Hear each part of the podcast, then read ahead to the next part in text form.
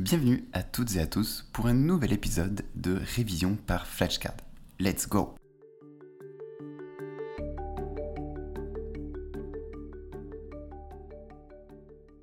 C'est quoi un radical hydroxyle Ok, donc cette flashcard je l'ai euh, hier je crois, donc je la connais pas trop mais on va tenter. Donc euh, un radical hydroxyle c'est un radical libre qui est euh, très euh, puissant, très euh, réactif, voilà c'est le mot que je cherchais, donc très dangereux.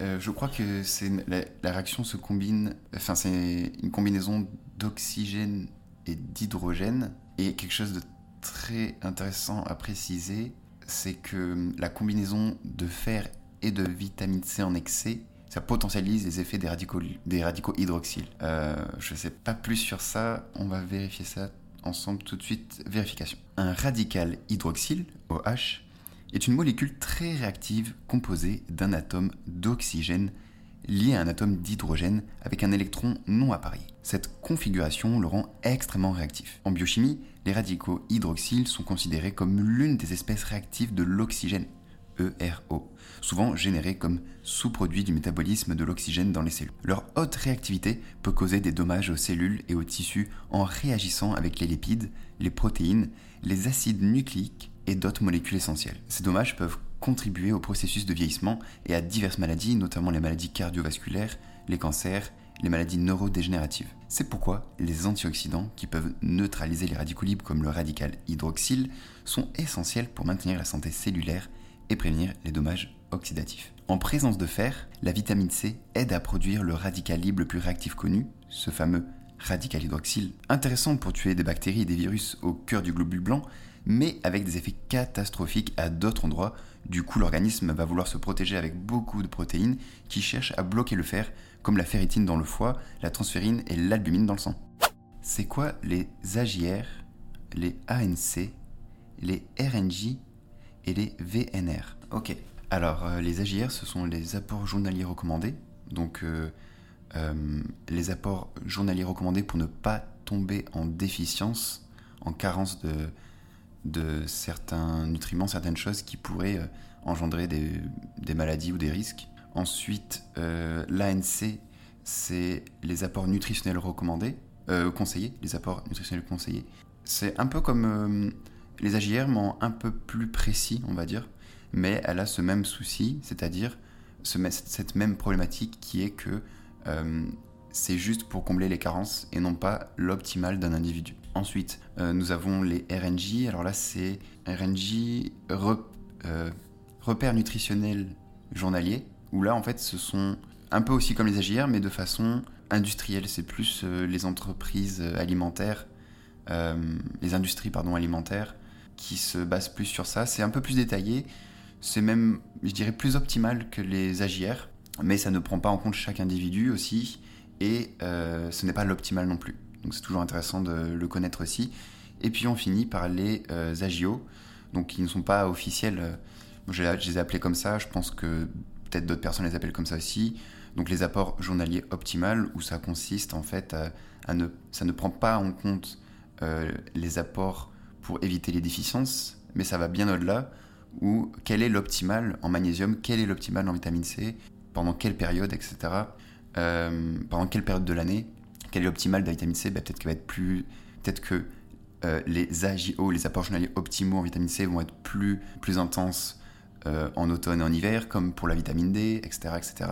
C'est plus optimal, mais ça reste comme tous les autres euh, à réadapter en fonction du patient, en fonction de chaque individu. Voilà, je crois que j'ai fait le tour. Vérification. Les AJR, les ANC, les RNJ et les AGO sont des valeurs qui indiquent la quantité d'un nutriment ou d'une énergie qu'une personne doit consommer quotidiennement pour couvrir ses besoins. Les AJR sont des valeurs moyennes établies par l'Organisation mondiale de la santé, OMS, et l'Union européenne, UE. Elles sont utilisées sur les étiquettes des aliments pour fournir des informations sur la teneur en nutriments des produits, les AJR sont des valeurs générales qui ne tiennent pas en compte de l'âge, du sexe, de l'activité physique ou de l'état de santé d'un individu. Et aussi, j'aimerais rajouter que euh, bien que les AJR sont cruciaux, il, euh, il ne faut pas oublier qu'il euh, y a beaucoup de controverses et à cause de ça, ça fait que les, recommandations n'évoluent pas la, science, la, la, littérature scientifique pourrait nous démontrer que euh, certains taux, par exemple, de vitamine E devraient être plus élevés, je dis au pif. Mais du coup, avec des controverses, ça n'avance pas et depuis, je ne veux pas dire de bêtises au niveau des chiffres, mais depuis euh, les années 1900 et quelques, euh, les, les, recommandations ont très peu évolué comparé à ce que ça devrait être. C'est pour ça que beaucoup de professionnels de santé les réadaptent à leur façon et en fonction de chaque individu. D'où l'importance de connaître les autres comme les, les ANC, s'inspirer des, des RNJ, voire créer son propre, ses propres valeurs optimales en fonction de ses connaissances et celles de notre entourage comme les AGO. Bref, passons aux ANC, apports nutritionnels conseillés. Ce sont des valeurs établies par l'Agence nationale de sécurité sanitaire de l'alimentation, de l'environnement et du travail, ANSES ou ANSES, pour la population française. Elles sont plus précises que les AGR car elles tiennent compte de l'âge, du sexe, de l'activité physique et de l'état de santé de l'individu. Donc c'est déjà plus optimal et intéressant. Les ANC sont utilisés par les professionnels de santé pour évaluer les besoins nutritionnels des patients. Ensuite, nous avons les RNJ, donc les repères nutritionnels journaliers. Ce sont des valeurs établies par l'industrie agroalimentaire. Elles sont utilisées sur les étiquettes des aliments pour fournir des informations sur la teneur en énergie et en macronutriments des produits. Ah, j'ai oublié de préciser ça. J'ai oublié de préciser, même si ça paraît logique que si c'est utilisé par des industries agroalimentaires, ce soit des valeurs ajoutées sur les étiquettes. Les RNJ sont généralement plus élevés que les AGR ou les ANC mais c'est à surveiller de très près. Puis nous finissons par les AGO, apports journaliers optimaux. Ce sont des valeurs optimales à apporter chez chaque individu. Comme je l'avais expliqué, je les nommais ainsi pour avoir une organisation plus structurée, étant donné les valeurs précédentes qui sont parfois obsolètes et qui malgré des débats scientifiques n'évoluent pas depuis 1930, il est crucial, ou n'évolue peu, pardon, il est crucial de prendre avec des valeurs plus adaptées. Les AGO, comme les valeurs précédentes, sont à adapter pour chaque individu. Petite parenthèse pour préciser que euh, le terme valeur nutritionnelle de référence, donc VNR, ont été introduits par un règlement pour remplacer le terme apport journalier recommandé AGR très prochainement. Il recouvrerait la même notion et devrait remplacer la notion d'AGR. C'est quoi les immunoglobulines? Alors là, pour être franc, je sais pas du tout. Juste, je sais une chose, et quand vous allez entendre, vous allez dire Ah, je connais. En fait, les, les immunoglobulines, pardon, c'est souvent ce qu'on appelle les anticorps. Donc euh, ça, on l'entend plus souvent. Mais après, je pourrais pas rentrer dans les détails, je ne connais pas du tout. Donc on va vérifier ça ensemble tout de suite. C'est parti, vérification. Les immunoglobulines, aussi connues sous le nom d'anticorps, sont des protéines produites par le système immunitaire pour identifier et neutraliser les substances étrangères comme les bactéries et les virus. Imaginez les immunoglobulines comme des agents de sécurité spéciaux du corps. Chaque agent donc les anticorps, est formé pour reconnaître et combattre un intrus spécifique, comme un virus ou une bactérie. Il se fixe à l'intrus pour le marquer pour l'élimination ou neutraliser directement sa menace. C'est trop stylé. Et plus en détail, les immunoglobulines sont des glycoprotéines avec une structure en Y. Ah oui, oui, oui, hyper important. D'ailleurs, euh, si vous voulez apprendre ça, n'hésitez pas à faire des petites cartes mentales ou des photos ou des dessins avec justement cette petite molécule en Y, c'est assez parlant. Chaque bras du Y contient un site de liaison spécifique pour les antigènes, qui est une partie des intrus reconnus par le système immunitaire. Il existe plusieurs classes d'immunoglobulines. On a par exemple les IgA, les IgG, les IgM, les IgE, qu'on entend beaucoup parler, et les IgD, chacune ayant un rôle différent dans la réponse immunitaire. Donc, pour conclure, les immunoglobulines jouent un rôle crucial dans la défense de l'organisme contre les infections. Leur capacité à reconnaître spécifiquement une grande variété d'agents pathogènes est un élément clé de l'immunité adaptative.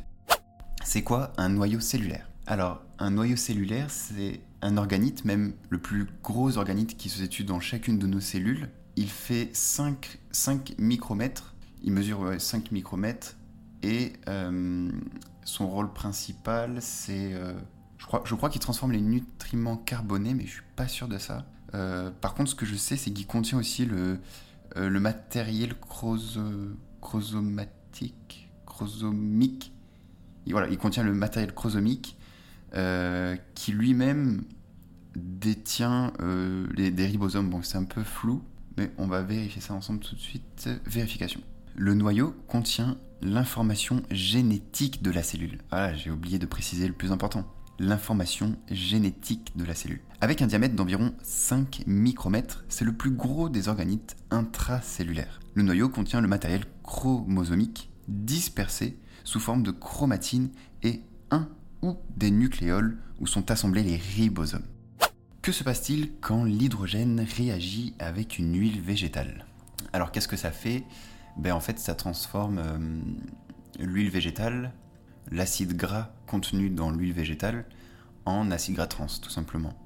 Ce qui est, qui est euh, très embêtant car l'organisme ne le reconnaît pas ou très peu, ce qui engendre des problèmes de santé à long terme et à moyen terme, et même à court terme en vrai, euh, contrairement aux acides gras saturés. Petite parenthèse vite fait, les acides gras saturés, eux, contrairement aux, acides gras trans pardon, euh, causés par une réaction avec un ou plusieurs hydrogènes dans l'huile végétale, les gras saturés, on en a besoin. C'est juste qu'elles sont trop présentes dans l'alimentation. Le rapport, le ratio n'est pas bon comme oméga 6 sur oméga 3. Euh, voilà, je crois qu'on a dit le principal, vérification. L'huile végétale hydrogénée se solidifie à température ambiante. Une fois hydrogénée, l'huile devient solide à température ambiante. Ce processus d'hydrogénation crée des acides gras trans à l'origine de nombreux problèmes de santé. Terminé pour aujourd'hui. Si vous êtes resté jusqu'à la fin, félicitations. Restez motivés et je vous dis à demain pour une prochaine révision. Ciao ciao